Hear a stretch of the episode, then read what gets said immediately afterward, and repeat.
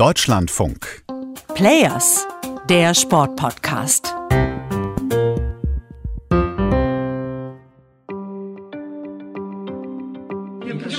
Ich bitte das IOC um Hilfe. Ich bin unter Druck gesetzt worden und sie versuchen mich gewaltsam, mich ohne meine Einwilligung aus dem Land zu bringen. Ich bitte das IOC darum, zu intervenieren. Die Frau, die das in einer Ecke des Tokioter Flughafens in die Kamera sagt, ist Kristina Timanowskaja.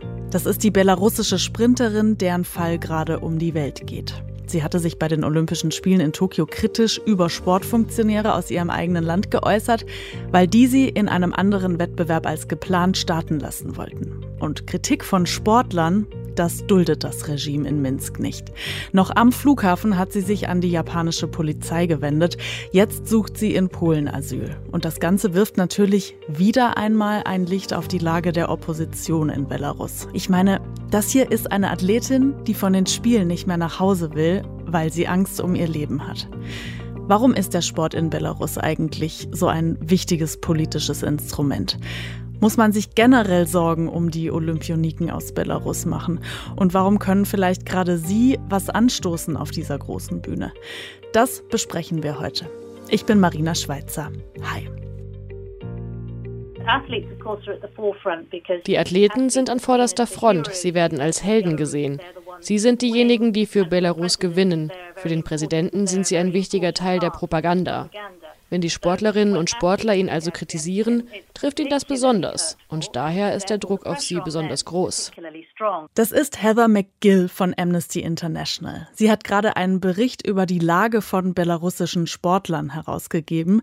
Und sie hat mir zum Beispiel von einem Leichtathleten erzählt, bei dem der stellvertretende Sportminister zu Hause geklingelt hat, weil er ihm sagen wollte, dass er das mit der Kritik lassen soll. Ganz schön heftig finde ich das. Und das ist nur ein Beispiel, das zeigt, der Sport in Belarus wird von ganz oben gelenkt. Er sieht alle Sportler wie, ich würde schon fast sagen, wie seine, wie seine Sklave. Also das sind Menschen, die keine Wille haben, die nur das machen sollen, was er sagt, weil sie ja von ihm Geld kriegen. Er versteht nicht, dass das Geld, was er hat, ist nicht sein Geld, das Geld von, von, den, von den Menschen von in Belarus. Was Anton Azilka da sagt, ist schon harter Tobak. Er ist Vorsitzender der belarussischen Gesellschaft Rasam. Und wie ihr wahrscheinlich schon rausgehört habt, unterstützt er die Opposition. Er hat das gerade im Deutschlandfunk gesagt, als es genau um den Fall Christina Timanowskaja gegangen ist. Und er ist sich ziemlich sicher, dass sie gegen ihren Willen von den Spielen abgezogen worden ist. Das muss vom Präsidenten persönlich angeordnet worden sein. Im belarussischen Sender Belarus 1 klingt die Lesart ein wenig anders. Da ist die Sportlerin die Schuldige. Reden wir nun über eine unangenehme und ich würde sogar sagen widerliche Tat, einen Skandal. Die Trainer hatten entschieden, Kristina Timanowskajas Start beim Staffellauf zu beantragen, die kurz davor auf ihrer Lieblingsdistanz versagt hatte. Sie zeigte sich als absolut unvorbereitet auf die Spiele, war aber bereit, ihr Mundwerk spazieren zu schicken. Da wird ihr ihre Meinungsäußerung als Undankbarkeit, sogar als Unverschämtheit ausgelegt. Die Grundrechte spielen beim Regime aber keine große Rolle mehr. Das dürfte seit der hochumstrittenen Wahl letztes Jahr in Belarus inzwischen auch den meisten hier in Deutschland klar sein. Ich krieg immer noch die Bilder nicht aus dem Kopf, wie die Polizei in Minsk wahllos auf die friedlichen Demonstrierenden einprügelt. Und es hat auch Verhaftungen und Gewalt gegen SportlerInnen gegeben, die ihren Mund aufgemacht haben. Die belarussische Regierung gesteht ihnen keine Meinungsfreiheit zu, sie dürfen sich nicht äußern. Sie haben ihre Karrieren aufs Spiel gesetzt und teilweise auch ihre Freiheit, um ihr Wort zu erheben, weil sie es nicht mit ihrem Gewissen vereinbaren konnten, zu schweigen. Mit solchen oppositionellen Athleten hat auch Heather McGill für ihren Amnesty-Bericht gesprochen. Und für das belarussische Olympiateam kommt gerade noch eine neue Drucksituation dazu. Sie sollen nicht nur unkritisch ins gewünschte Bild passen, Sie sollen dem Land auch noch zu Erfolgen auf dieser Bühne verhelfen. Also insgesamt hat belarussisches Team nur zwei, zwei Medaillen, also eine Goldmedaille und eine, eine Bronzemedaille. Und natürlich, das ist nicht ausreichend aus der Perspektive von Alexander Lukaschenko. Das ist die Befürchtung von Handballmanager Alexander Apeikin. Er ist letztes Jahr aus Belarus weggegangen. Für ihn ist die Lage gefährlich geworden, weil er Mitinitiator eines offenen Briefs von Menschen aus dem Sport war. Die Unterzeichnenden haben darin zum Beispiel Neuwahlen gefordert. Auch Hürdenläuferin Elvira Herrmann, die jetzt für Belarus in Tokio ist. Und dass er besorgt ist über das belarussische Team, das hat uns Alexander Apekin gerade erzählt. Wir können nicht ausschließen, dass bis zum Ende von Olympischen Spielen noch einige Athleten verzichten, nach Belarus zu kommen. Also das, das könnte echt passieren, weil fühlen einfach Angst und sie verstehen, dass sie keine Medaillen jetzt haben. Der Ehemann von Kristina Timanowskaja ist jetzt schon in die Ukraine ausgereist.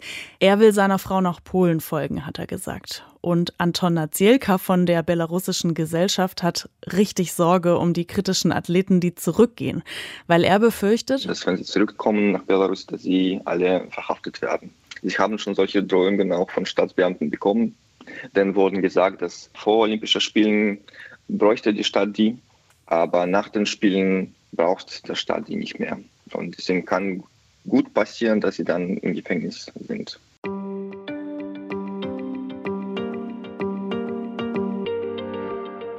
Und da ist ja jetzt dann schon auch mal die Frage angebracht, ob der Sport nicht auch eine gewisse Verantwortung trägt. Also wenn Belarus diese Sportler so würdelos behandelt, gegen sie vorgeht und die Spiele noch zum Polieren des Image benutzt, dann ist das ja nicht nur was für herkömmliche Diplomaten dann ist das schon auch ein Thema für die, die die Regeln für die Olympischen Spiele machen, oder?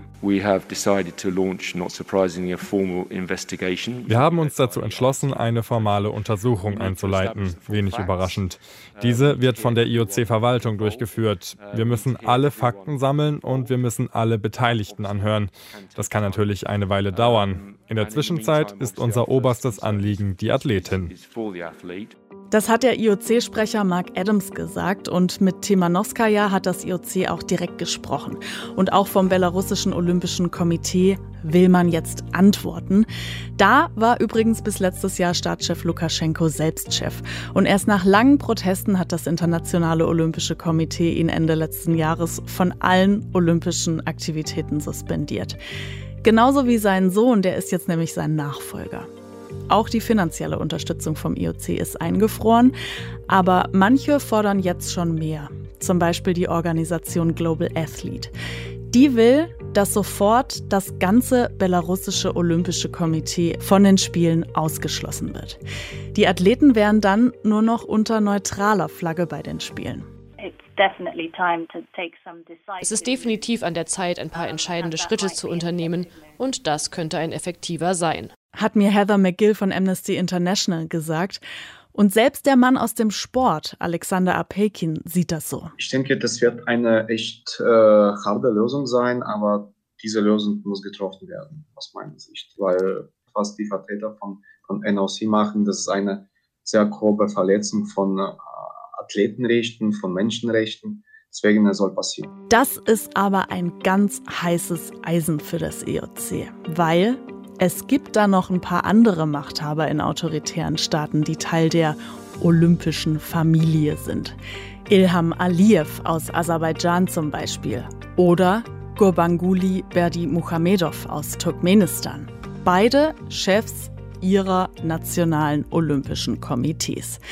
Es wird interessant, ob Belarus da ein Präzedenzfall wird oder ob es das Regime schafft, den Fall Kristina Timanowskaja runterzuspielen.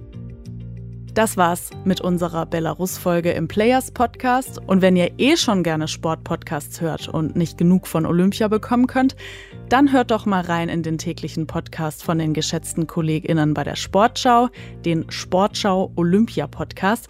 Und einer der Hosts, Philipp Nagel, hat mir erzählt, was sie da in der aktuellsten Folge machen. Ja, ich konnte in dieser Folge mit Malaika Mihambo nach ihrem sensationellen Olympiasieg im Weitsprung äh, sprechen. Wir haben uns nochmal ganz alleine in Ruhe getroffen, haben uns unterhalten übers Meditieren, darüber, warum und weshalb sie einen Gitarrenkoffer mit nach Tokio genommen hat. Und äh, ansonsten haben wir natürlich diesen unglaublichen Medaillentag aus deutscher Sicht, so muss man es ja eigentlich schon beinahe zusammenfassen, Revue passieren lassen. Das ist der Sportschau Olympia Podcast und wenn ihr Rückmeldungen und Fragen an uns habt, dann meldet euch weiter gerne per Mail an players@deutschlandfunk.de. Danke, dass ihr heute dabei wart und Special Thanks von mir an Viktoria Reit und Robert Kempe, die mir heute hier in der Redaktion geholfen haben mit der Recherche und Umsetzung. Macht's gut. Tschüss.